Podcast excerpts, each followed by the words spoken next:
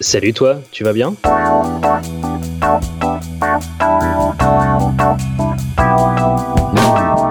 Un podcast de Bilouk pour faire connaissance avec les cyclistes du quotidien. Mais pas que. Salut en roue libre, tu vas bien? Salut Bilouk, ça va super et toi? Mais ouais, je suis hyper content de t'entendre. Euh, voilà, on va faire pour la petite histoire. Tu as été mon coach. On a fait plein de tests hein, juste avant le numéro 1 de ce podcast. On a fait euh, en somme euh, le numéro 0, hein, qui sera jamais diffusé évidemment, parce qu'on a raconté que des conneries. Mais on a fait des tests. Oui, c'était pas très très, c'était pas très très glorieux effectivement comme, comme conversation. Disons que c'était pas voué à être diffusé quoi. Mais voilà, tu m'as aidé. On a fait des tests un peu sur Messenger, sur Insta, sur je sais plus quoi d'ailleurs. Et puis voilà, on est tombé sur Skype et on s'est dit bah tiens finalement c'est le c'est le mieux disant en termes de de stabilité et de qualité de son. On va essayer de savoir un peu plus de choses sur En roue libre, même si En roue libre, c'est un peu comme Bilouk, voilà, il parle pas trop de sa vie privée, il reste assez euh, sous couvert de pseudonymat. Alors bon, est-ce qu'on peut savoir quelques petites choses quand même? Quel âge tu as? Alors j'ai 31 euh, ans, bientôt 32. Ah, petit jeune, ouais. bon, si je te demande euh, ton contexte professionnel, c'est là où ça va bloquer. Ouais, voilà, j'essaye de, rester un peu discret euh, là-dessus. Euh, le seul truc que je peux te dire, c'est que je travaille. C'est c'est parfait. tu fais quoi dans la vie? Je travaille. Ok, parfait, très bien. Voilà. tu habites où? Alors j'habite à La Madeleine, qui est une commune limitrophe de Lille. Donc c'est ça va aussi vite de dire que j'habite à Lille, c'est le, le, plus simple pour me situer géographiquement. D'accord, c'est englobé dans la métropole de Lille? Oui, c'est ça, ouais, c'est dans, dans, la métropole lilloise, c'est touche-touche avec Lille. Euh, comme si toi tu disais que tu habites Paris, quoi, grosso modo. Et encore, tu es même plus loin que moi, euh, à mon avis, en termes de kilomètres. En dehors du vélo et en dehors de ta profession, donc euh, d'agent secret infiltré, euh, agent double, euh, des passions, des centres d'intérêt? Oui, je m'occupe aussi, en plus du vélo, de tout ça, je m'occupe d'une association de scoutisme. C'est un truc que je fais depuis très très longtemps et, que je continue à faire aussi. D'accord, qui est très central dans ta vie, et qui a beaucoup de sens et voilà. Et, tu t'épanouis dans ton investissement là-dedans. Ok, très bien. Ouais, voilà, je suis tombé dans la marmite étant petit et voilà. Eh oui, c'est ça. Le contexte euh, domestique familial, ça ressemble à quoi? Je suis en couple. Et euh, voilà, pour l'instant, on vit, euh, on vit séparément, chacun de notre côté.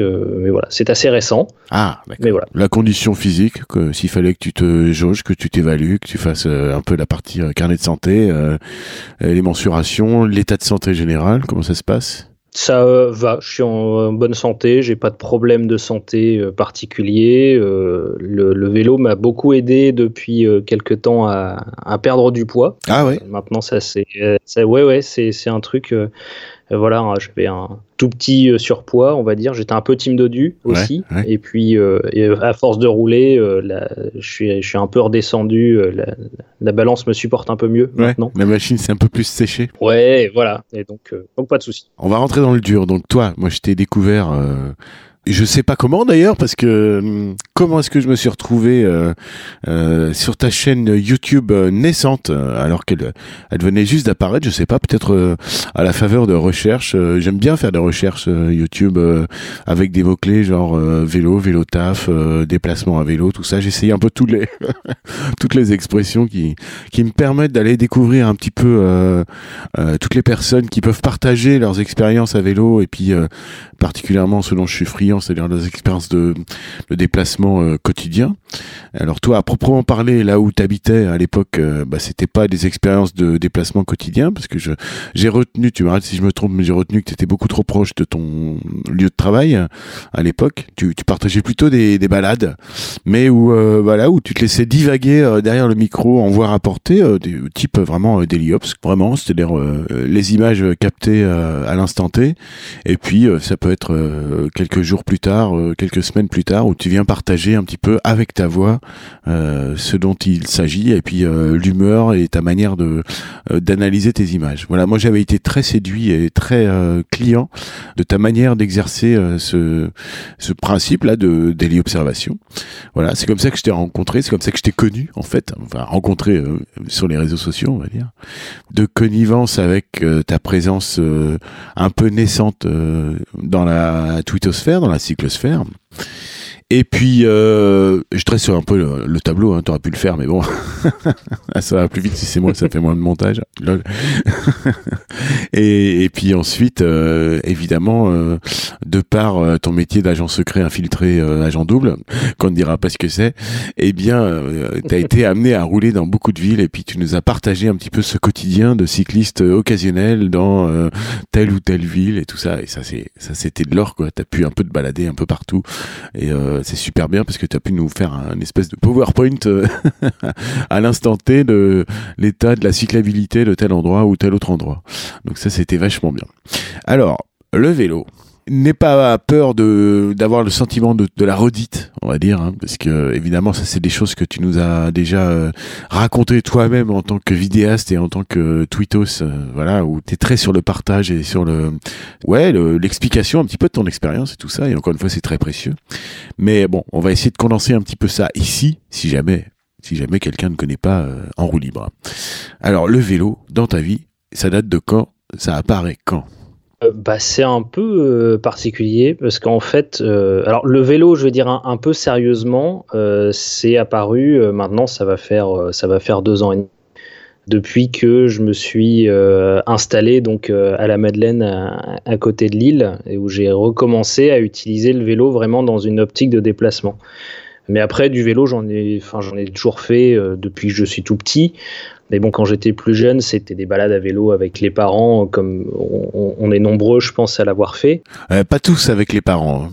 Pas tous avec les parents. Oui, ouais, ouais, c'est déjà, euh, tu vois, t'as déjà, t'es sur la marche du dessus, quoi, par rapport à la moyenne nationale. Il y a beaucoup d'enfants qui découvrent le vélo euh, plutôt avec leurs copains, mais pas avec leurs parents, quoi. Oui, effectivement, ouais. Donc c'était, bah voilà, en étant en ayant quelques, quelques années. Puis moi, je m'en étais pas mal servi aussi quand j'étais euh, à l'âge collège, on va dire.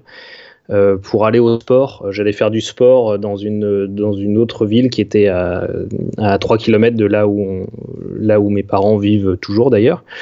Et, euh, et, donc je me servais, comme j'avais que ça, je me, je me servais de, de, mon vélo pour y aller. Ouais. 3 km à quel âge? Bon, j'avais euh, j'avais 12 ans, je pense, 11, 11 12 ans. Alors à l'époque, ça me paraissait être beaucoup plus que 3 km, mais en fait, il n'y a, que, y a que 3 km. Et je pense que c'est un trajet où aujourd'hui, et j'y repense de temps en temps, euh, que les, les parents aujourd'hui ne laisseraient pas faire à leurs enfants. Ouais. Euh, parce que je passais par des routes qui étaient quand même des bonnes départementales qui aujourd'hui sont limitées à 50, mais qui à l'époque n'étaient pas limitées à 50 km/h. Euh, alors on essayait de passer par des petits chemins, voilà. C'est ça, mais avec la candeur et l'innocence de l'enfance. Complètement, voilà, c'est ça. C'est ça, tu y allais sans te poser les questions parce que t'étais pas à un âge où, où t'étais dans l'appréhension bah non, de J'étais avec un, un, pote, en plus on était à deux, on, allait faire du sport à deux, donc on se retrouvait, on prenait les vélos et puis on, et puis on faisait ce, ce petit bout de route. Euh, c'est d'ailleurs en faisant ça que j'ai eu mon premier accident de vélo. du coup, à 12 ans. Ah tiens, ouais, ouais. raconte. Et eh ben un carrefour, euh, bêtement, où moi je devais tourner à gauche et il y avait un autobus qui arrivait en face. Et euh, je sais pas pourquoi, toutes les fois précédentes, je savais pertinemment que c'était pas à moi de passer. Et puis cette fois-là, je m'étais dit, euh, bah non, en fait, je vais passer. Ah, t'as tenté Ah oui, d'accord.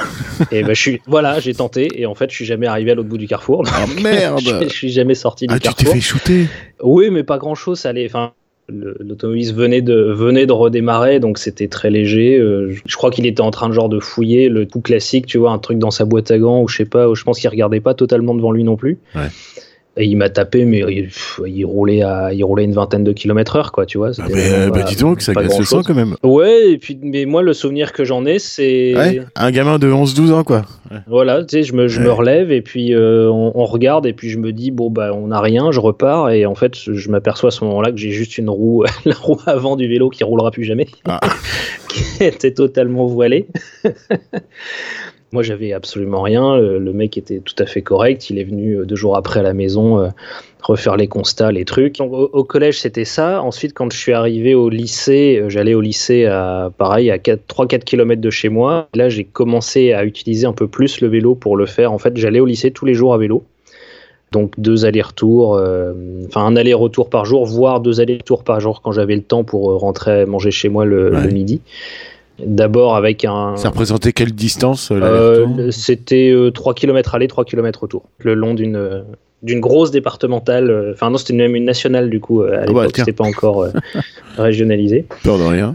donc grosse, voilà, grosse nationale à 90, donc avec des bandes cyclables, trottoirs, pistes cyclables sur les côtés.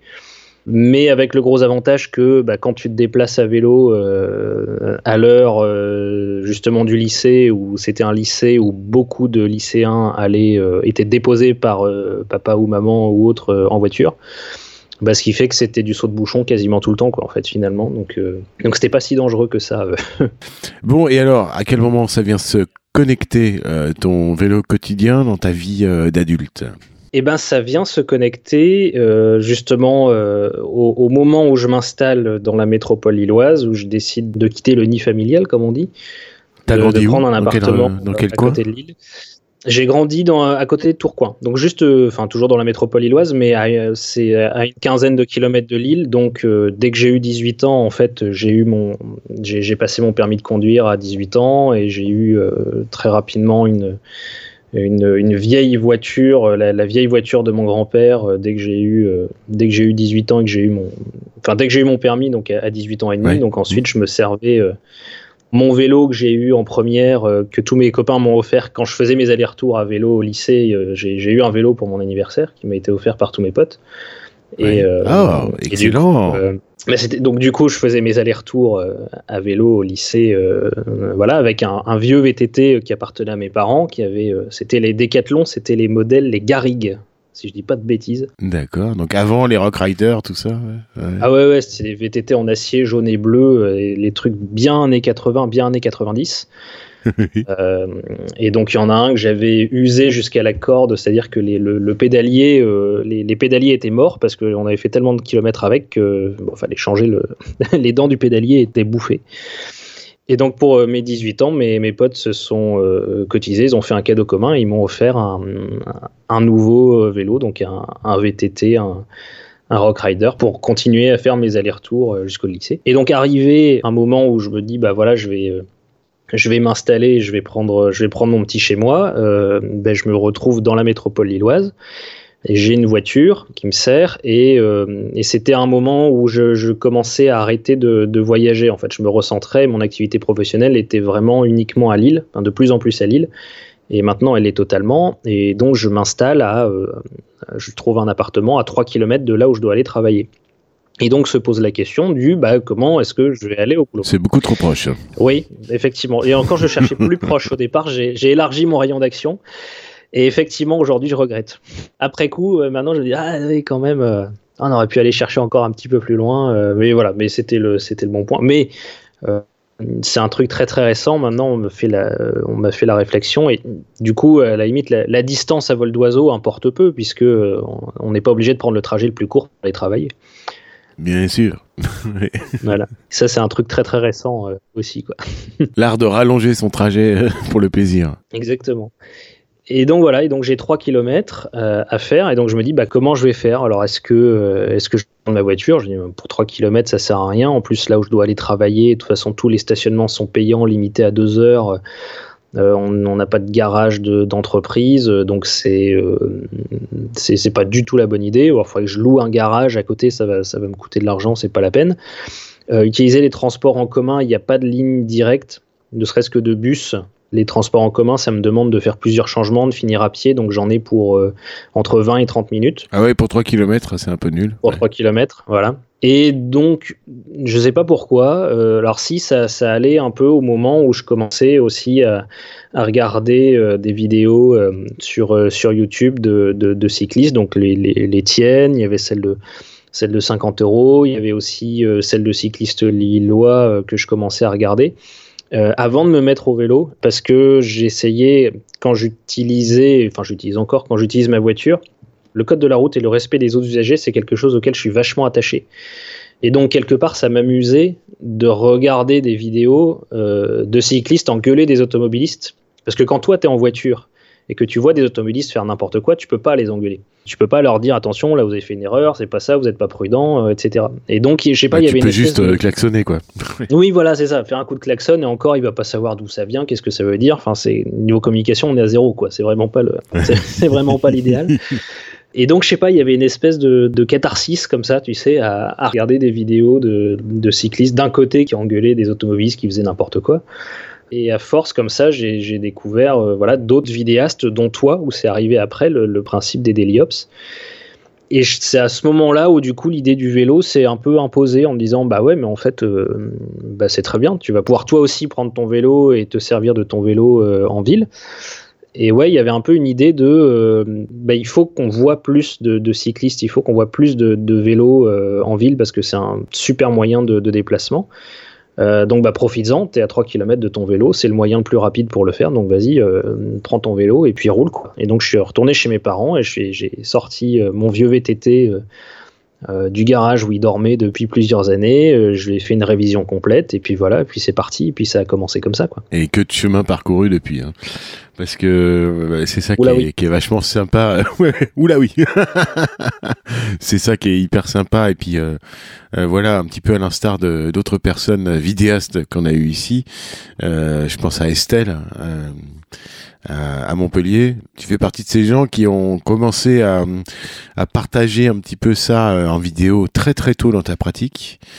Et donc on a pu te voir évoluer, muter dans ta pratique et puis dans ta consommation de la pratique. Hein. C'est-à-dire typiquement, euh, voilà, euh, au début tu as commencé avec ton VTT offert par tes potes à, tes 18 ans et puis euh, assez rapidement tu t'es vu essayer des vélos en louer. je me souviens quand tu étais dans les Alpes, louer un, un, croix de fer pour faire son premier col à vélo et puis investir dans ton RC 500 ou 520, je me souviens plus exactement ton daily bike euh, actuel là Tout à fait. Donc j'ai fait quelques, j'ai commencé avec mon vieux VTT et très vite, euh, bah, tu as envie d'acheter un vélo, donc tu regardes un peu et en fait, euh, à ce moment-là, je continue encore à faire des déplacements.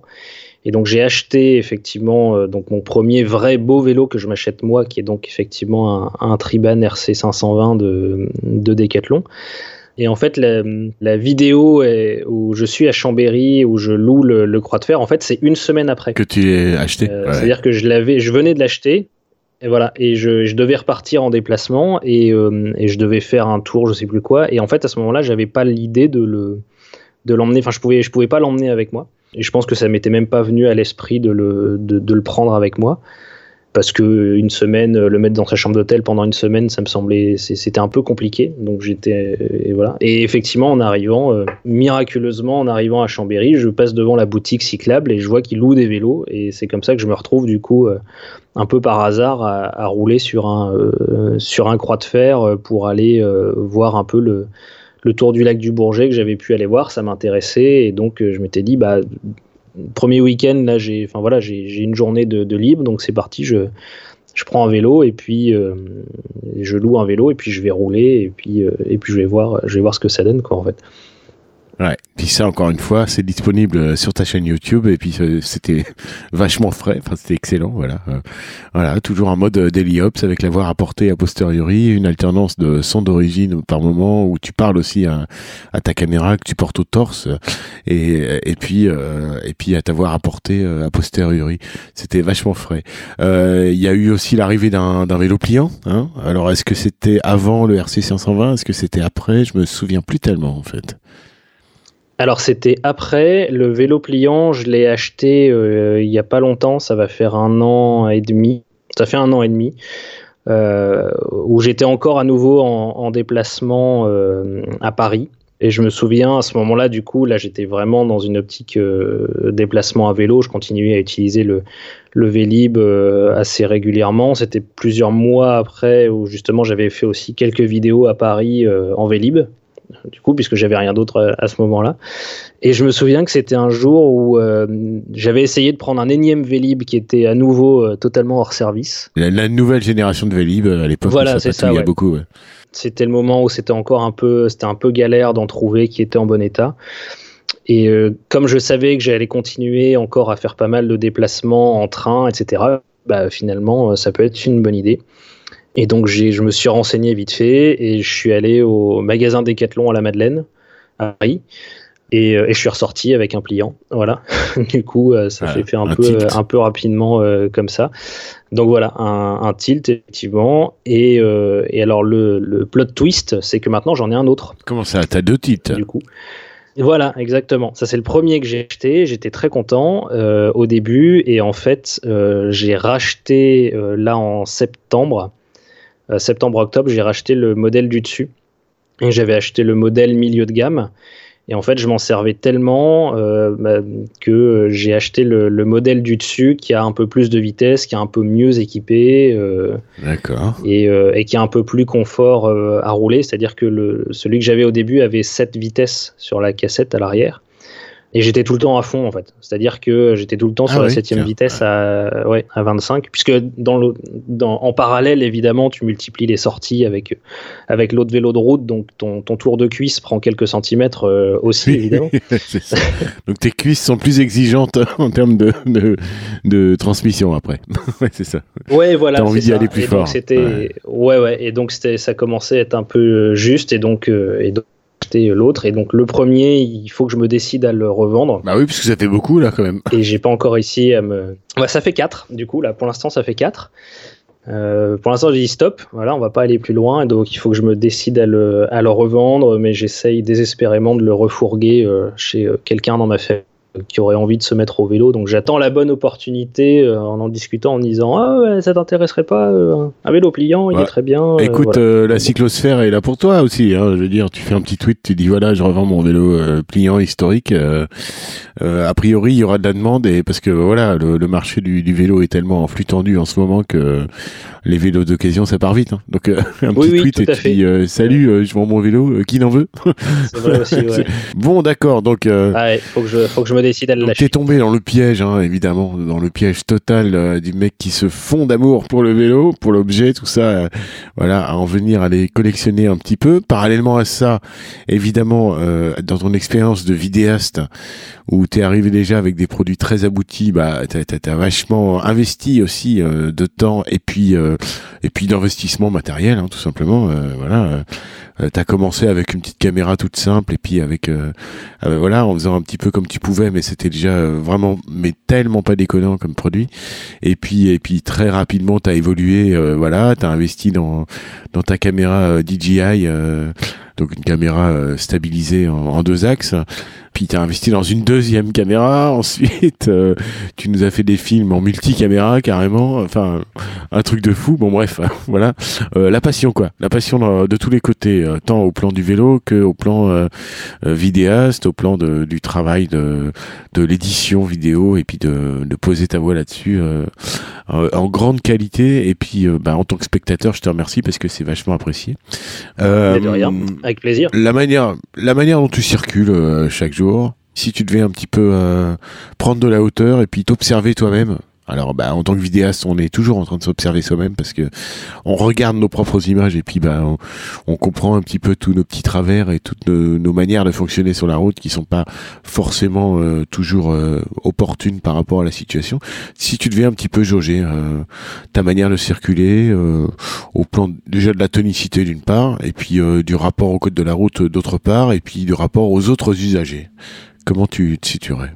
Alors je dirais que j'ai plutôt une, une conduite euh, assez euh, vive. Quand je roule tout seul, après quand je roule avec d'autres personnes, c'est un peu différent. J'aime bien aller vite. Après, euh, par contre, j'anticipe beaucoup. Et il y a un truc dont j'ai horreur, par exemple, c'est d'attendre un feu rouge. Donc du coup, je vais aussi, je vais aussi gérer ma vitesse en fonction de ce que je connais de mon environnement, parce qu'à force de passer dans des rues, on sait un peu comment se passent ah les, les, rythmes, etc. Tu vas gérer les, les ondes vertes, quoi.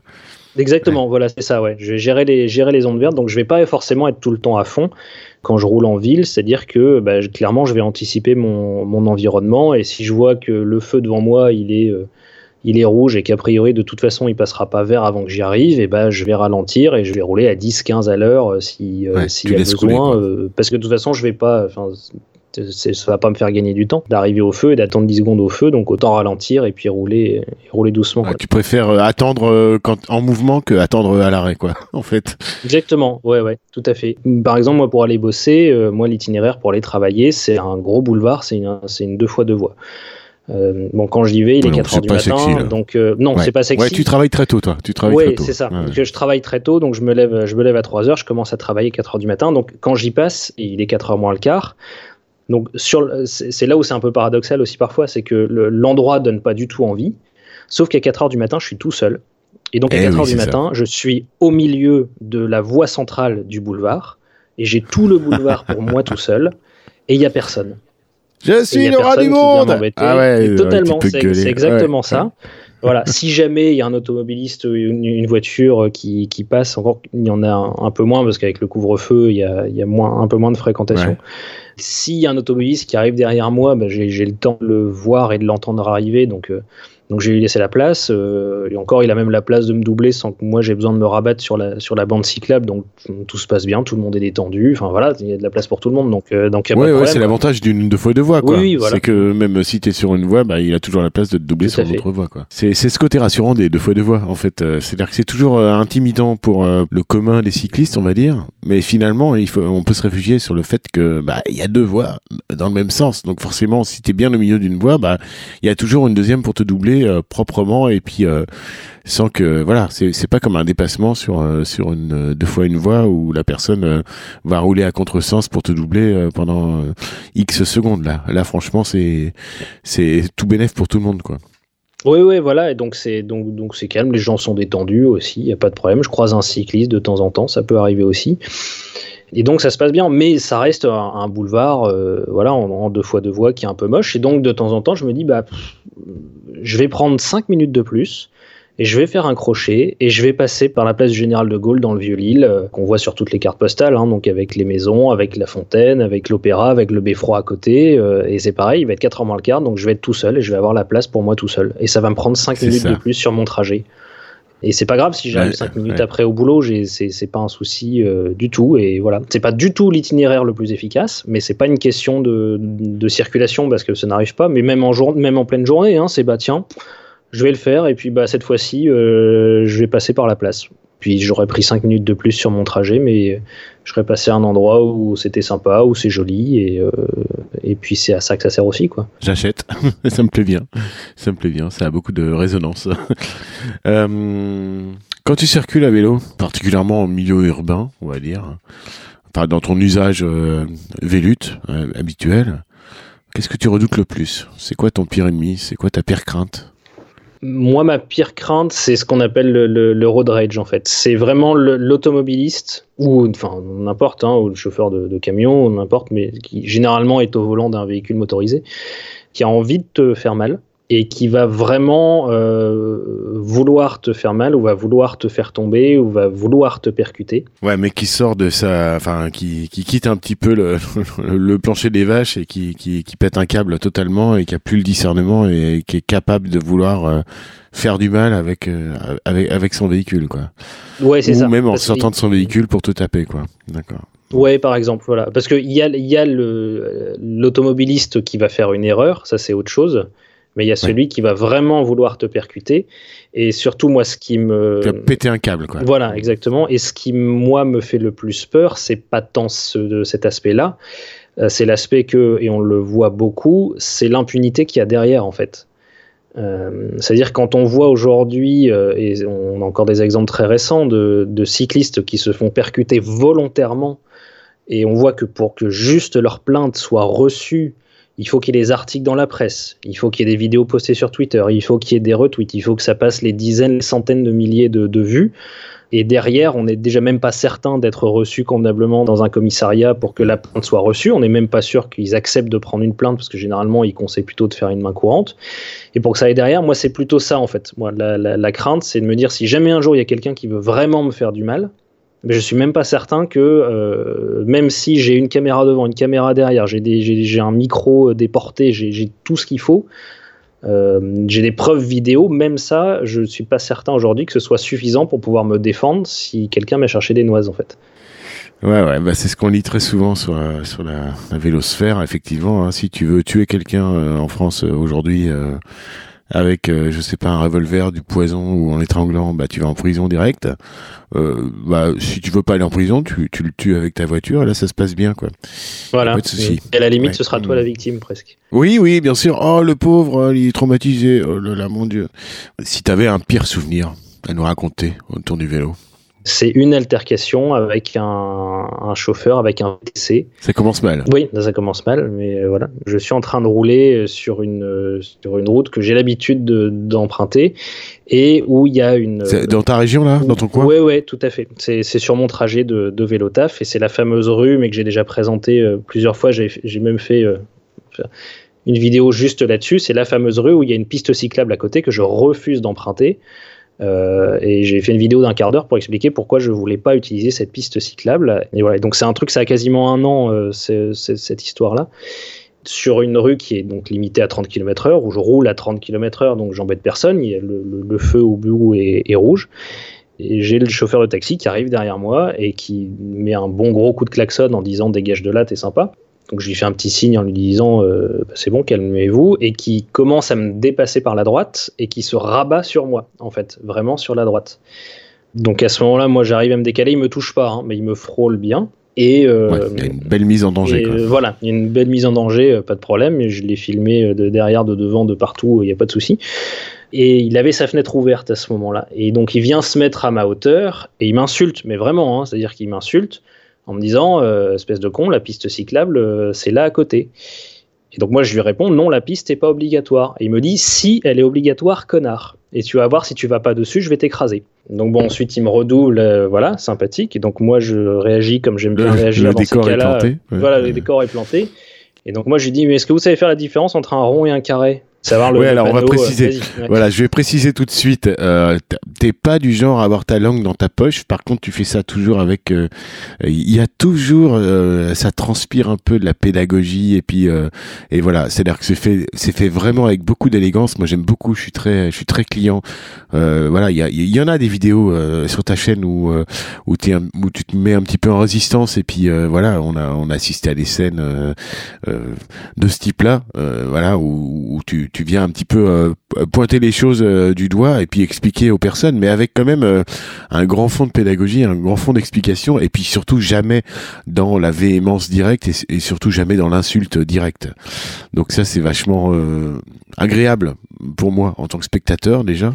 Et puis je pense que c'est c'est un peu la bonne méthode. Enfin, il me semble que tu as les clés, toi, pour réussir à, aller au dialogue, même si t'as pas su te dépatouiller dans toutes les situations. D'ailleurs, toi-même, tu as des vidéos sur ta chaîne où où, t'es pas fier parce que euh, voilà t'as tenté le truc et puis bah tu t'es heurté à un mur tout simplement. Hein. J'ai souvenir de voilà d'une scène euh, mythique euh, avec une nana qui qui, était garée juste au mauvais endroit et tout ça puis qui prétendait qu'elle était handicapée qu'elle pouvait pas faire autrement. Bon bref voilà voilà c'était une petite incise mais pour préciser un petit peu la manière dont tu réagis et la manière dont tu vas au dialogue. Vas-y vous pouvez poursuivre monsieur en roue libre.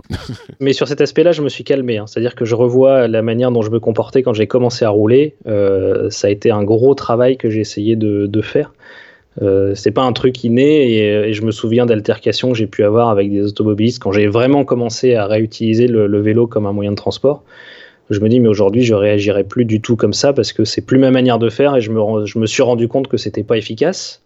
Alors si en plus ça m'énervait, euh, dire c'était doublement pas efficace. Donc quitte à ce que ça soit pas efficace, parce que là le chauffeur de VTC, du coup j'ai dit bon bah voilà, il, bon il était parti, il m'avait, euh, j'étais à côté de lui au feu. Ensuite il a démarré, il n'en avait plus rien à faire, euh, voilà. Euh, j'ai dit quitte à ce que ce soit pas efficace, autant que ce soit drôle pour moi en fait finalement. Donc euh, autant à un moment donné que euh, que ce soit un retourner la situation. Ouais, voilà, autant que pour moi ça reste entre guillemets d'essayer de transformer ça finalement en, souvenir pas forcément bon parce que là cette fois-là c'est vraiment la et encore enfin c'est difficile d'en parler parce que c'est la seule fois tu vois en trois ans où je me suis vraiment senti mis en danger par un automobiliste en fait. Bah, et pour cause, et pour cause, euh, c'était le cas. C'était le cas. Le mec t'a menacé clairement, euh, verbalement, et puis euh, physiquement avec sa avec sa bagnole, en, en te poussant sur le côté. Voilà. Mais c'est c'est 20 secondes de vélo sur 3 ans. C'est ça aussi qu'il faut garder en tête. Douce musique à mes oreilles. Oui, voilà, t'en parles, parles, beaucoup mieux que, que moi là-dessus. Euh, mais ouais, c'était ça quoi. Donc euh, bon bah voilà, donc je l'ai engueulé, euh, je l'ai un peu pourri après en lui disant retournez passer votre permis si vous savez pas faire la différence entre un rond et un carré, et puis ça s'est arrêté là quoi. Donc t'as eu le sentiment de, de, de lui avoir planté une petite épine. même pas parce qu'il a même il a même pas écouté, il est parti en m'insultant et c'est en fait pour moi ça reste un mauvais souvenir parce que c'est voilà une fin de non recevoir. C'est une fin de non recevoir et puis on a une personne dont c'est censé être le métier quand on parle d'expression c'est censé être un professionnel de la route.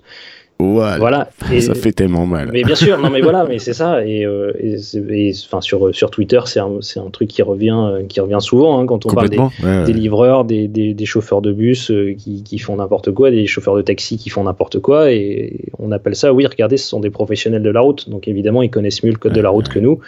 Et donc évidemment, il est capable de me dire que la, la, piste cyclable, elle est obligatoire. Alors que, en plus, pour le coup, cette piste-là, il n'y a même pas de panneau pour l'indiquer. Donc c'est pas une piste cyclable. en, plus, en plus, elle n'existe pas, quoi. non, elle n'existe pas. Dans le code de la route, je suis formel, elle n'existe pas. Il n'y a pas de panneau de piste cyclable à l'entrée. Donc c'est un trottoir avec un vélo peint au sol. D'accord, mais le code de, l'urbanisme n'est pas respecté, effectivement. Elle n'est pas signalée et euh, horizontalement et verticalement. D'accord. Donc oui, à partir de là, de toute façon, euh, c'est même pas discutable, quoi.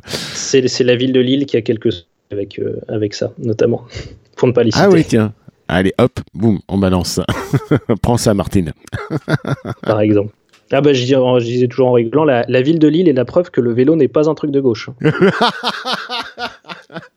Lol. Parce que si le vélo était un truc de gauche, Martine quand même plus de 20 ans, je crois qu'elle est maire de Lille.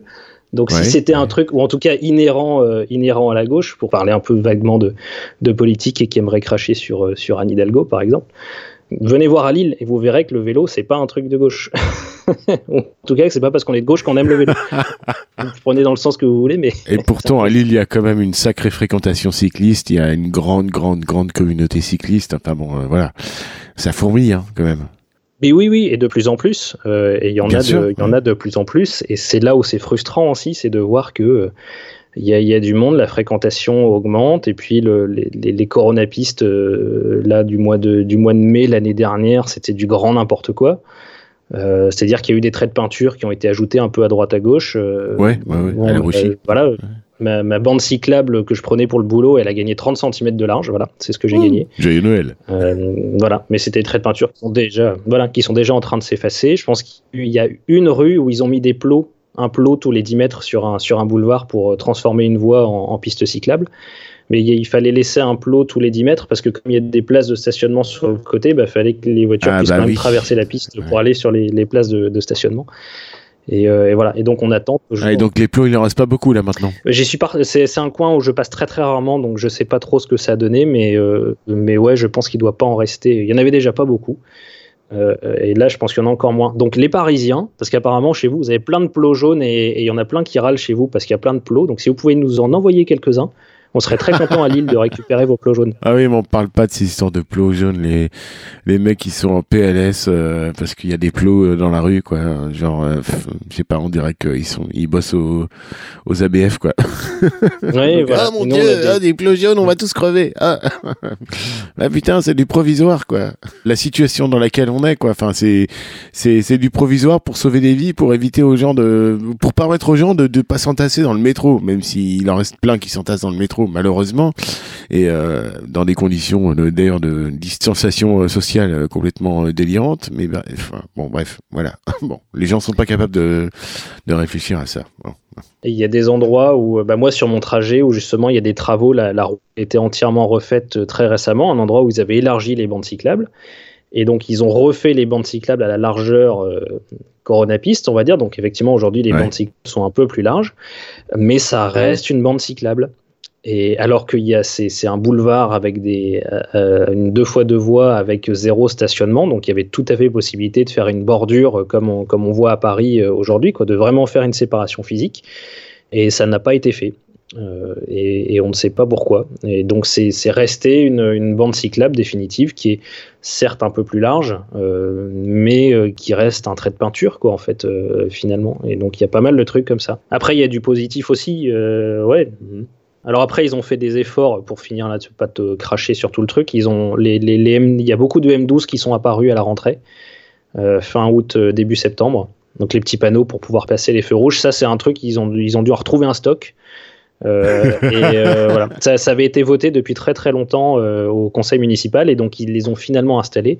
Donc il y a au moins ce truc-là qui a été fait et qui effectivement permet de gagner pas mal de temps. Ils ont pas mal multiplié les doubles sens cyclables ou les, les sas vélos, mais moi, ça me va, mais ce que je dis toujours, c'est que le, petit de 8 ans qui va devoir rouler sur la route, il s'en cogne du M12 et puis du 16 vélo, quoi. C'est pas ça qu'il lui faut, lui. Moi, je gagne du temps, mais c'est pas ça qui va aider les gens à se mettre en selle, quoi, en fait. Bah non, c'est ça, le petit de 8 ans qui pourrait prétendre euh, se déplacer en autonomie, parce que euh, voilà, moi à cet âge-là, je me déplaçais en autonomie, mais bah, ce qu'il lui faut, c'est un aménagement séparé et protégé, tout simplement. Euh, ça, ça résonne beaucoup ce que tu dis sur les M12 là, euh, genre ils ont retrouvé un stock de M12 et puis ils les ont tous tankés. Euh, pour l'anecdote, alors j'avais fait une, une daily ops, je sais plus l'été dernier, je crois, où à un moment je passe euh, du côté de Boulogne-Billancourt. Alors Boulogne, bah tu vois le tableau, c'est le mauvais élève de la classe. Hein.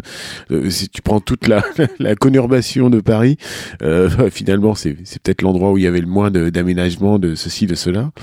Et puis bah sur un axe départemental, donc qui n'était pas de du ressort de Boulogne, ils ont fait une une coronapiste de chaque côté dans un endroit où franchement c'était un affront total pour la pour la mairie de Boulogne quoi.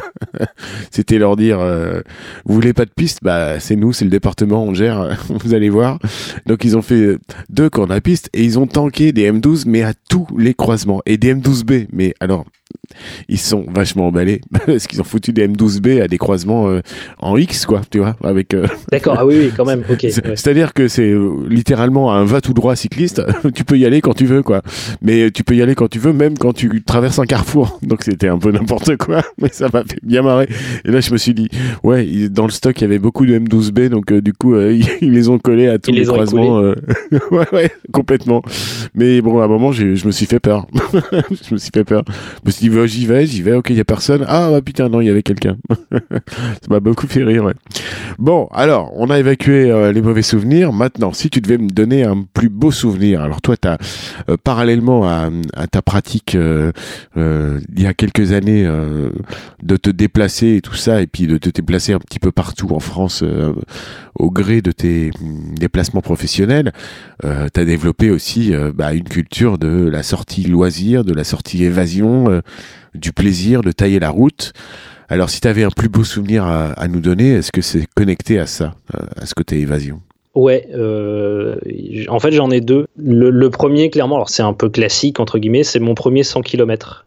Bah, j'étais à Paris, euh, donc j'avais déjà mon j'avais Triban que je roulais déjà déjà bien. Et puis c'est le côté, euh, je faisais 20 km par jour aller-retour pour aller pour aller bosser. Et puis c'est un matin où tu te dis, enfin la veille au soir, du coup tu te dis bah allez demain demain je tente le coup et donc je suis parti euh, en, faisant une, trace sur le pareil le, classique euh, euh, le canal de l'Ourcq vers le, vers le nord-est jusque un, peu avant Meaux. Et puis je suis rentré en, en longeant c'est la Marne, je crois, hein, je dis pas de bêtises. Bah c'est le classique, ouais, c'est ça. Tu commences par euh, l'Ourcq et puis tu reviens par la Marne, ou tu commences par la Marne et tu reviens par l'Ourcq. Voilà, donc c'est ça. Donc effectivement, c'était la Marne et c'était le, côté, euh, bah voilà, on va rouler.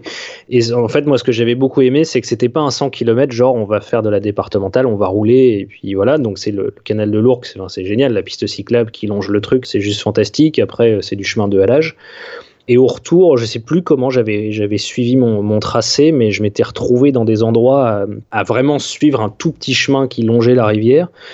Et donc il y a des fois où je me retrouvais en fait le chemin disparaissait parce que c'était un champ qui était en train d'être cultivé, donc je devais pousser le vélo à pied à côté euh, dans les dans les premiers sillons du champ pour pour passer. À un moment donné, on se retrouve au milieu d'une forêt, il y avait un arbre qui était tombé en travers du chemin, donc pareil, puis à terre, tu dois poser ton vélo, porter ton vélo, passer au-dessus du tronc d'arbre et, continuer. Donc c'était l'aventure, quoi. C'était vraiment le. Ah ouais, c'est ça, un premier 100K euh, option gravel, quoi.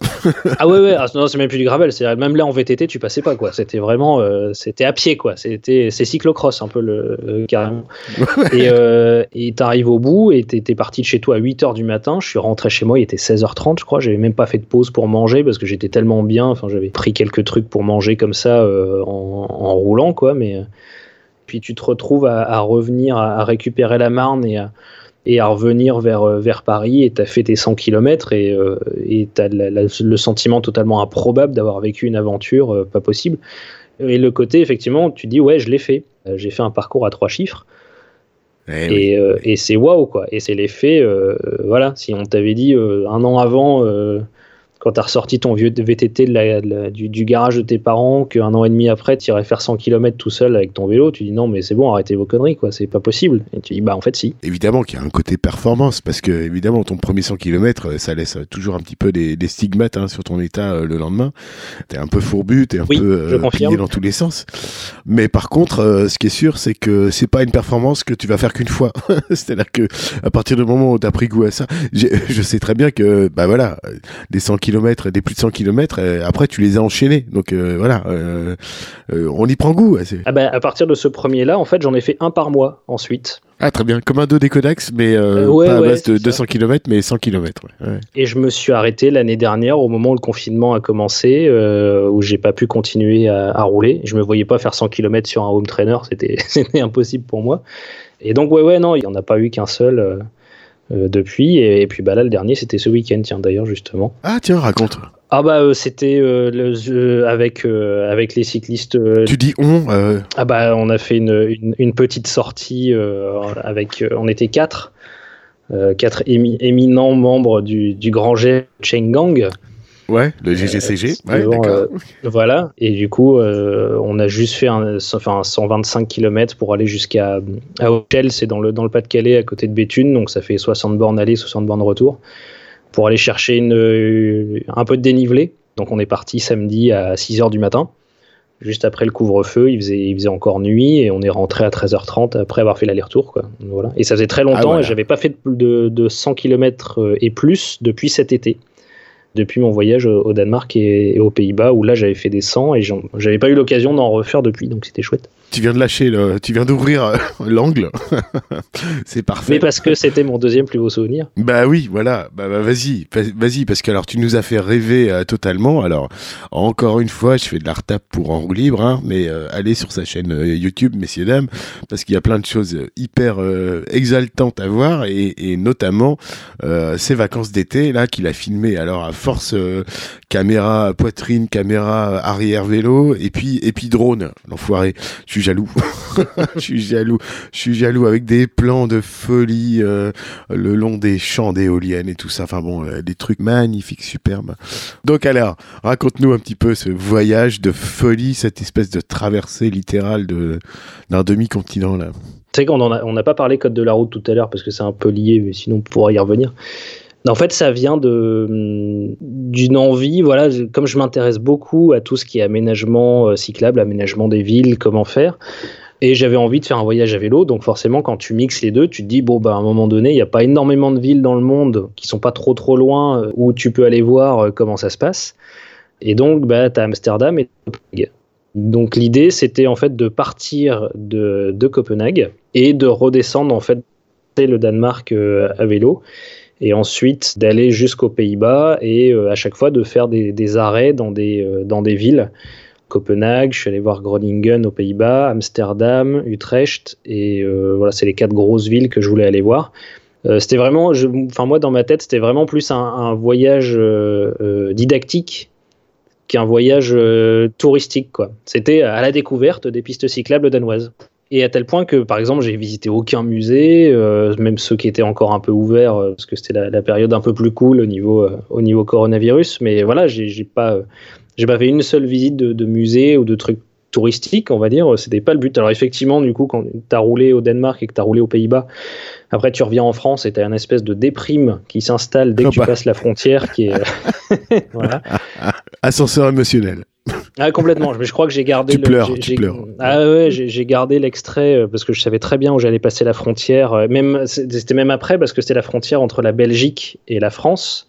Euh, mais la, Belgique côté Flandre, donc qui est aussi un endroit où en termes d'aménagement cyclable, rien que ça, ils, sont ils ont déjà des années d'avance euh, sur nous. Bien sûr, voilà. 20 ans. Ce qui est particulièrement frustrant quand tu fais du vélo dans le Nord, c'est que tu as envie de dire aux élus, je dis mais prenez votre voiture, même si vous voulez, faites 15 bornes passer la frontière et allez voir ce qu'ils font. Pas besoin d'aller à Amsterdam ou, ou, à Copenhague si c'est trop loin pour vous. Je dis passez la frontière et vous verrez, euh, vous verrez ce qu'ils font, c'est bien. Et, c'est, si, déjà on avait ça, ce serait bien. Ce sont, des pays qui, en plus, si jamais, euh, le but c'était ça aussi, c'est dire si jamais vous cherchez un endroit où faire votre premier voyage à vélo, euh, ce sont des endroits qui sont géniaux pour ça parce qu'au-delà des aménagements, euh, les gens sont énormément sensibilisés au niveau, euh, au niveau cycliste euh, sur les routes. Enfin, moi, il y a plein d'endroits où je dis à chaque fois, c'est l'anecdote que je raconte. C'est au Danemark, il y a une seule fois où j'ai été mis en danger par un automobiliste. C'était un Français. Et voilà, et les, autres de, respectent les limitations de vitesse, doublent très large, prennent leur temps, etc. Et le, qui m'a un peu frôlé dans un virage, je l'ai vu passer. Il avait, c'était une voiture avec une plaque française. Donc, enfin voilà. Comme quoi, il y a aussi des choses qu'on exporte euh, croise Quoi. Donc, alors toi, l'écologie, comment ça se passe? Comment tu, tu places le curseur de l'écologie dans ta vie? Comment est-ce que tu digères un petit peu cette problématique? Bah, J'ai une, une conscience écologique. J'essaye de faire attention. Après, je, je sais aussi que euh, j'ai une J'aime bien dire que j'ai une, j'ai une empreinte écologique qui ferait peur à un ours polaire. ouais, de, par, de par ta situation professionnelle, en fait, de, par le fait que tu as été amené euh, pendant euh, tant d'années à, te déplacer beaucoup, beaucoup, beaucoup Ouais, même pas tant que ça, parce que finalement, on utilise énormément le, le train quand on fait ce genre de déplacement, donc pas trop, mais. Euh, euh, voilà, j'ai une voiture, euh, certes, c'est une hybride, mais euh, qui en plus sert, sert de, de, moins en moins, mais que j'ai toujours et que, et que j'utilise encore un peu. Je suis pas un, un, client assidu de tout ce qui va être soit magasin bio ou circuit court ou ce genre de choses, même si j'essaye. voilà, je, je, je, mange régulièrement de la, de la, de la viande de bœuf, par exemple, de quoi je pourrais te te parler même en, termes de consommation, enfin tu vois, au niveau matériel, j'achète assez régulièrement tu vois, du, matériel vidéo, c'est des caméras que j'achète, que je fais venir de Chine, euh, c'est des produits neufs, euh, euh, voilà. Après, il y a des choses où j'essaye de faire gaffe. Là, je me suis racheté un ordinateur récemment, j'espère que je vais le garder quand même plus longtemps, enfin quelques années de, plus que celui que j'avais avant. voilà, j'ai une conscience, mais je suis pas le, enfin j'estime que je suis loin d'être l'écolo-modèle. Ouais tu sens que t'es pas le premier de la classe. Non, non, non, mais alors quand je pose cette question, c'est pas tellement pour que tu t'auto-flagelles et tout ça, c'est plutôt euh, par rapport à ta conscience de tout ça, voilà. Euh. Par contre, le vélo, c'était pas du tout une conscience écologique. Alors maintenant, oui, mais au départ, il n'y avait pas du tout d'aspect euh, transport propre, non polluant, etc. Euh, ça, c'est venu après, en fait. Mais par contre, le côté euh, petit geste du quotidien, il est arrivé après m'être remis au vélo. ah, donc c'était un vecteur. ça a été, voilà, ça a été, c'était pas le, truc, mais c'est arrivé avec, et du coup, une chose en entraînant une autre, bah, tu te, tu te poses des questions, ouais, et puis tu regardes, tu regardes ce que tu peux faire autour de toi, quoi. Alors, ton activité sur les réseaux sociaux, déjà, qu'est-ce qui t'a conduit, toi, au tout début de ta pratique, à te dire, tiens, je vais euh, compartimenter euh, côté vélo, donc tu as créé ton compte Twitter euh, en roue libre, et puis tu as créé ta chaîne YouTube très vite, et puis tu t'es retrouvé à nous à nous partager euh, des films, encore une fois, qui m'ont vachement séduit. Je me souviens que j'avais partagé ça avec euh, énormément d'enthousiasme parce que franchement, c'était une rencontre d'auditeurs, de téléspectateurs, on va dire. C'est arrivé à un moment où euh, c'était parfait, quoi. L'expression que je dis toujours, une douce musique à mes oreilles. Mais c'était ça, j'ai adoré. Et alors, qu'est-ce qui t'a conduit à te dire, tiens, je vais filmer et puis je vais partager ça? Et qu'est-ce qui t'a conduit à, à, créer ton compte euh, en roue libre euh, sur Twitter et à venir euh, animer cette, vélosphère bah alors, en fait, le, compte Twitter, c'était donc ça faisait déjà quelques mois que je regardais un peu des vidéos de, de comptes YouTube de, cyclistes sur YouTube et où je, suivais des, personnes identifiées comme cyclistes, on va dire, qui faisaient partie de la, cyclosphère sur Twitter, mais avec mon compte perso. Et j'avais envie de justement de pas de, rejoindre le truc, mais comme c'était quelque chose qui m'intéressait et où je la place du vélo en ville, la place qu'on accorde au vélo et aux cyclistes d'une manière générale en ville, je voulais essayer de, enfin voilà, de, de m'intégrer au truc et d'essayer de faire quelque chose. Et donc je m'étais posé la question du est-ce que je le fais avec mon nom euh, ou pas? Et donc j'ai fait le choix en fait de vraiment de compartimenter les deux et donc de créer un compte euh, sous pseudonymat, euh, comme on dit. Et donc je crée ce compte qui me permet d'échanger, de, discuter, de partager des choses, de relayer. Et puis en, voyant des vidéos, je m'apercevais que ben, il n'y avait pas de Nord. Et c'est comme ça qu'en fait j'ai commencé à faire les premières vidéos sur des endroits où c'était pas du tout du vélo taf parce que j'en faisais très peu à l'époque, mais sur des endroits où j'allais me balader. Si ça peut donner l'envie à certains de, de, prendre leur vélo et d'aller rouler comme moi ça m'est arrivé en regardant les vidéos des autres, en disant voilà moi aussi j'ai envie de, de prendre mon vélo et puis d'aller d'aller rouler un peu plus, et bah très bien, ce sera jackpot quoi. Et c'est comme ça que ça a commencé en fait. Puis c'est bah, bah, ça a fait boule de neige euh, assez vite. Hein. T'as obtenu un niveau d'audience euh, quand même. Euh, euh, somme toute bien, bien, bien remarquable, quoi, on va dire. Hein. Totalement inespéré, effectivement. Puis une chose en entraînant une autre, euh, bah, tu commences, euh, t'investis dans une, dans une petite caméra et puis tu te rends compte que tu es un peu frustré euh, par la qualité de l'image et donc bah, tu profites à ce moment-là d'être célibataire et sans enfant pour te faire des cadeaux à toi-même en investissant un petit peu dans, dans du matériel et, et, ainsi de suite. Et, je te rassure, ça existe aussi quand tu pas célibataire et que tu as des enfants. Mais voilà, ouais, là c'était un peu d'essayer de, faire des trucs, c'est quelque chose que j'aime bien aussi, et, puis ça part comme ça, quoi. Et avec cette, cette chance inouïe, et c'était presque un, regret, du coup, effectivement, de d'abord faire des vidéos un peu dans le nord, et puis de pouvoir profiter de mes, mes déplacements professionnels pour faire des visites dans d'autres villes où j'étais en déplacement, où je pouvais faire euh, du vélo. Alors maintenant, c'est de vélosphère. Donc euh, évidemment que tu t'es pas arrêté euh, au fait de te connecter pleinement et puis de devenir euh, un personnage emblématique. Voilà, c'est pas mettre des fleurs un petit peu partout dans, dans cette phrase, mais c'est ça. Bah, tu es quand même quelqu'un d'assez central dans la dans la vélosphère et puis bien suivi, bien retentissant. et puis bon, particulièrement cette cette vélosphère lilloise et voilà de toute cette région, hein, voilà qui est très retentissante. Je n'ai de cesse de le dire. Euh, la dernière fois que je me suis entretenu avec euh, une Lilloise, c'était Hélène. Voilà, on, en a beaucoup parlé. Euh, bah, tu t'es connecté in vivo avec des gens de la vélosphère, évidemment, puisque nous, on s'est rencontrés à plusieurs reprises à la faveur de tes déplacements en région parisienne. Tu t'es connecté, j'imagine, évidemment, avec cette vélosphère lilloise, puisque voilà, tu as participé à des, des événements organisés comme ça, de manière informelle, sur le Twitter, genre, je me souviens d'un mythique... un Meet Me Ouais, Meet Me Halfway, c'est ça, voilà. le mec sait plus parler. Et voilà, et donc bah t'as tissé des liens, et puis alors euh, visiblement t'as tissé des liens euh, jusqu'à jusqu'à même euh, plus sérieux, quoi, on va dire. ouais, t'es bien, t'es bien renseigné. Mmh, mmh. Ah, il est embêté là, il est embêté, il est embêté. Bah oui, je suis embêté, je suis embêté, voilà. Oui, bah voilà. Alors moi, je suis un bébé cyclosphère lilloise hein, dans les ça fait que très, évidemment, très récemment, par rapport à ceux qui étaient là avant, qui, qui sont ici à Lille et qui faisaient du vélo depuis euh, bien plus longtemps, euh, qui ont, qui ont, beaucoup plus de, de, kilomètres au compteur euh, que moi. Dans on fait des, des, événements avec, avec d'autres cyclistes. On est devenu très pote avec les Belges aussi, évidemment, parce qu'on n'est pas très très loin. Bah Même si en ce moment on, on, ne se voit pas et on se désespère de, de, de, ne pas se voir parce que la frontière est fermée, donc on ne peut pas aller en Belgique pour rouler. Donc ils sont, ils sont encore plus loin. C'est plus frustrant encore, je pense, pour nous que pour les autres qui, qui, qui sont un peu plus éloignés. Il y a eu des manifs, il y a eu, euh, il y a eu des apéros, et donc effectivement aujourd'hui je, je suis en couple avec quelqu'un de, de la cyclosphère lilloise, on va dire. Bon, bref, tu veux pas aller plus loin là-dessus, d'accord, très bien. Non, non, j'ai déjà donné euh, parce que on, on l'a pas envie non plus de le, crier sur tous les toits, donc je pense qu'on a on s'est mis d'accord. Total respect. c'est votre choix. C'est votre choix. Euh, et voilà. On, s'est dit, normalement, euh, pour ceux que ça concerne, il y, a assez d'indices. ouais, ouais, c'est bon, mais on n'est pas dans bas les masques, on est dans salut toi, tu vas bien, donc c'est bon. Il n'y a pas de souci. Mais effectivement, c'est une rencontre euh, grâce à Twitter, ça c'est clair. Bon, s'il y avait une idée reçue sur le vélo qui t'agace le plus, ce serait laquelle? Loin devant toutes les autres, c'est les cyclistes n'ont pas leur permis ou la corollaire, il faudrait un permis de conduire pour les cyclistes. Ah. C'est l'idée qui m'insulte.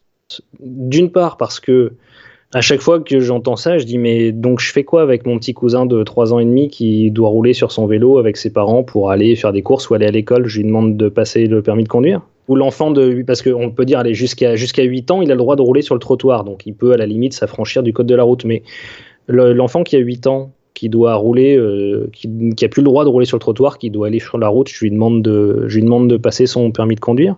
Moi, quand j'avais 12 ans, que j'allais, euh, j'allais au sport euh, comme ça avec mon vélo, j'aurais dû avoir mon permis de conduire pour avoir le droit de, de, rouler sur la route.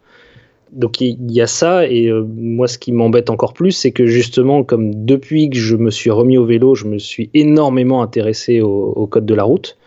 D'une part pour le respecter moi, savoir ce que j'ai le droit de faire, ce que j'ai pas le droit de faire, je me dis, mais euh, quand je vois, et enfin tous, je pense qu'on en, est là, c'est-à-dire que euh, si d'avoir un permis de conduire ou avoir appris euh, le, code de la route ou autre, éviter de faire des infractions, moi je suis très inquiet pour les automobilistes qu'on fréquente sur la route. C'est joliment dit.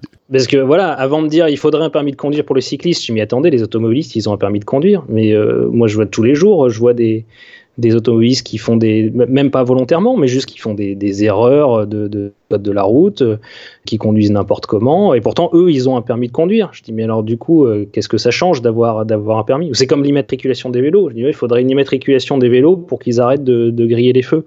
Je m'attendais, les voitures, elles ont des immatriculations, ça les empêche pas de griller les feux euh, non plus, euh, a priori. Ou de griller des priorités piétons, ou des choses comme ça. Oui, ou des priorités, les, passages piétons, les priorités à droite. Euh, et après, c'est. regardons bêtement, regardons les chiffres, c'est-à-dire qui tue des gens sur la route. Est-ce que ce sont les cyclistes qui tuent et qui blessent des gens, ou est-ce que ce sont les, autres usagers qui blessent et qui tuent des personnes sur la route? C'est ça, ouais. Ça rejoint le, le bashing euh, des cyclistes, euh, genre euh, ils respectent rien, ceci, cela. Alors que on va pas se mentir, et puis tu l'as bien mesuré aussi puisque tu as beaucoup circulé à Paris. Honnêtement, tu prends n'importe quel automobiliste parisien, parisienne dans la journée sur son trajet aller et son trajet retour, tous ces gens ont perdu leur permis de conduire. Parce que, évidemment que. Mais parfaitement, totalement. Des, des, refus de priorité piéton, bah, c'est 6 points d'un coup, hein, donc c'est la moitié des points de permis. Donc il en faut que deux. Il en faut que deux des refus de priorité piéton. Et puis, comme tout le monde la refuse, bah, forcément, ça fait boule de neige. Et puis, euh, toutes les voitures qui sont derrière, bah, elles continuent à refuser la priorité aux piétons qui attendent sur un passage piéton qui est pas protégé par un feu. Juste en 24 heures, ton permis, il saute à Paris, quoi. Si jamais on est vraiment rigoriste et qu'on appliquait euh, les règles, en fait. Mais je me souviens, on a justement qui, sur, sur Twitter qui avait fait des sondages à la cyclosphère en demandant est-ce que vous avez votre permis de conduire ou pas? Et on s'aperçoit qu'il y a quand même moi les chiffres que je me souviens c'est 90% alors des personnes qui répondaient voilà. c'est pas c'est plus qu'une large majorité quoi.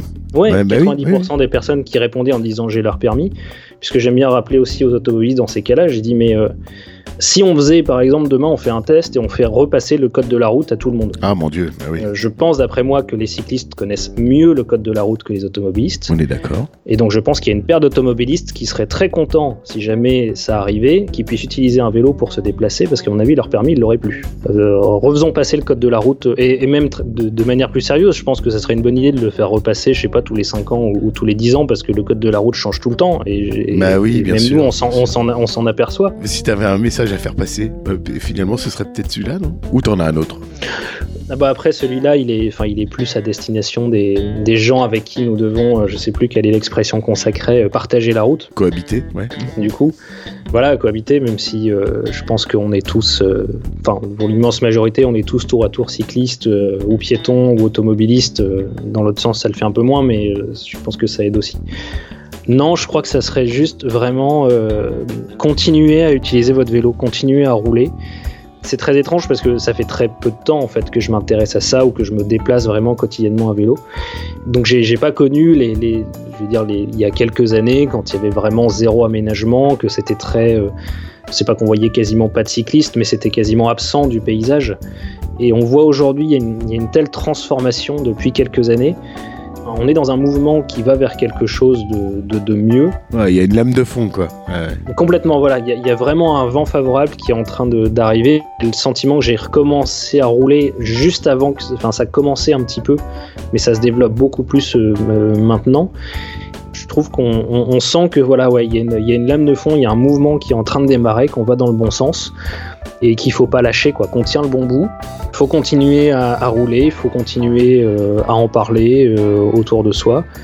Et je suis vraiment persuadé qu'on va dans le bon sens et qu'on va dans la bonne direction. Douce musique à mes oreilles. C'est la troisième fois que je le dis. Merci beaucoup, monsieur en roue libre.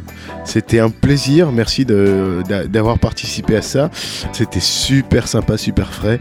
Et puis, bon vent euh, dans ton initiative et puis euh, avec euh, ta chaîne YouTube et tout ça, même si bah, actuellement, tu as peut-être un petit peu moins d'occasion de nous partager les choses.